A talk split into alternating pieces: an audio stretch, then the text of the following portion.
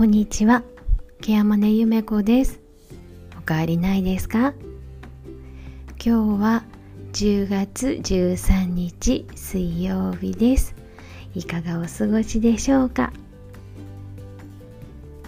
今日は私の好きな時間についてお話をしようと思います、えー、昔からですね趣味は何ですか？って聞かれたらすぐに読書って答えてたくらい本が大好きです。でずっと本当に本はずっと買い続けてるんですけどでもねここ数年本当に自分があ楽しいなと思える本にはあんまり出会えていません。で毎月本当何冊も本を買っては読んではいるんですけれどもここ数年自分が買っている本っていうのはあこれ勉強しとかなきゃいけないなとかあここのとこの知識もちょっといるよなみたいな買い方なのでうーん参考書を買ってるあるいは教科書をなんか毎月買ってるみたいなそういう感覚でした。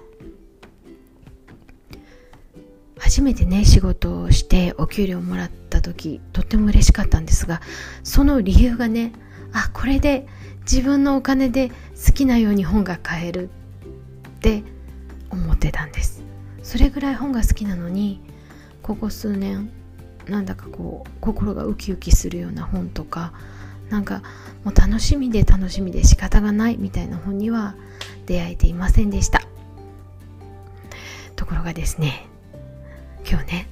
2冊本が届いたんです。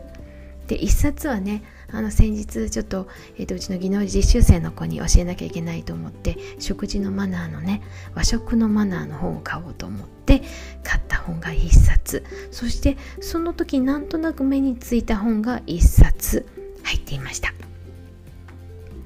あまり意識しなかったというかね期待して買ったわけではなかった本なんですが見た瞬間にあ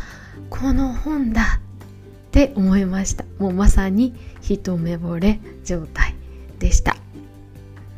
えー、タイトルが「周りにいい影響を与える人がうまくいく」だったかな。うん、えー、ポジティブインパクトという本です。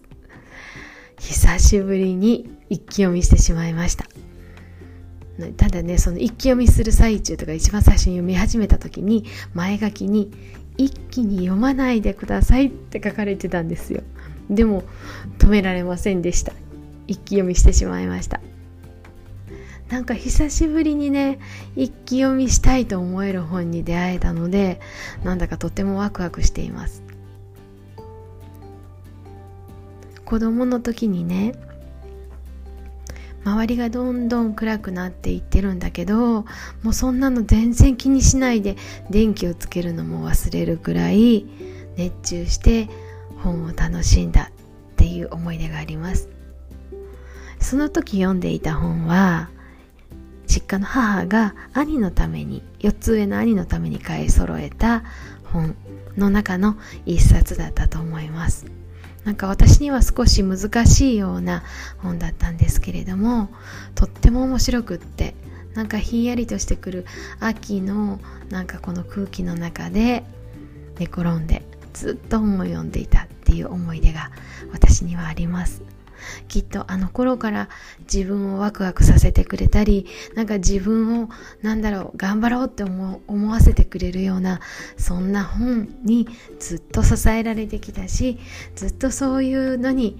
出会い続けてきたんだなって思っています。そして今日はようやく久しぶりにそんな本に出会えました。